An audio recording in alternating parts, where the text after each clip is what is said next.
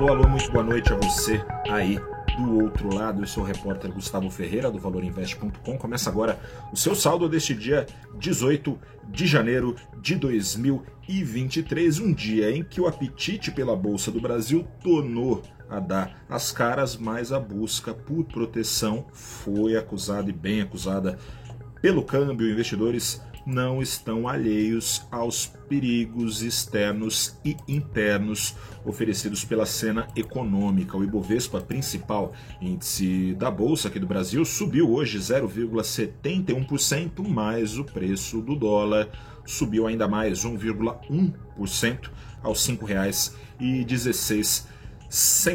Seguinte, começando pela cena externa, externamente as perspectivas para os juros americanos trazem sensações mistas. As vendas do varejo nos Estados Unidos caíram mensalmente em dezembro. Por um lado, reforçaram o consenso entre negociantes de que os juros americanos vão seguir subindo, mas em desaceleração, perto de pararem a viagem, menos consumo significa menor pressão de alta nos preços, abrindo espaço para esse cenário. No entanto, esse dado mostra uma economia real que já fraqueja e periga fraquejar ainda mais daqui para frente. Por isso, queda das bolsas americanas, queda forte a despeito dos rendimentos em baixa dos títulos de financiamento da Casa Branca. A inflação americana, é verdade, já caiu da faixa dos 10% ao ano aos 6% ao ano, mas tem um longo caminho ainda para ser realcançada a meta de 2% ao ano de inflação por lá. Dessa maneira, os juros não devem cair tão cedo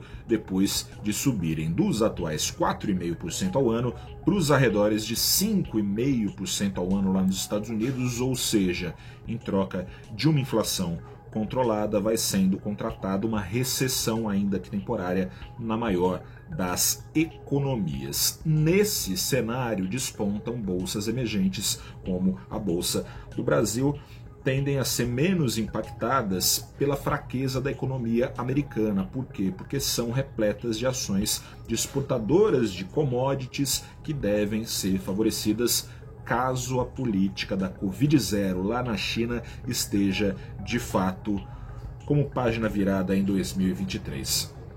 Dúvidas sobre a condução da economia pelo presidente Luiz Inácio Lula da Silva hoje, no entanto, trouxeram volatilidade ao pregão, reduziram a alta da bolsa e trouxeram o dólar para cima. O dólar caía hoje nas primeiras horas de negociação aqui no Brasil, Lula assinou hoje um despacho determinando que seus ministros, em 45 dias, definam uma política de valorização do salário mínimo, o que está ligado a quanto de gasto terá ou não o governo com aposentadorias. Foi depois desse encontro com sindicalistas foi depois de um encontro com, com sindicalistas que veio a assinatura desse despacho. Os sindicalistas defendem um valor acima de 1.320 reais para o mínimo é o valor proposto na PEC da transição e não é o valor defendido pela equipe econômica, mas fontes do governo garantem que o mínimo só passa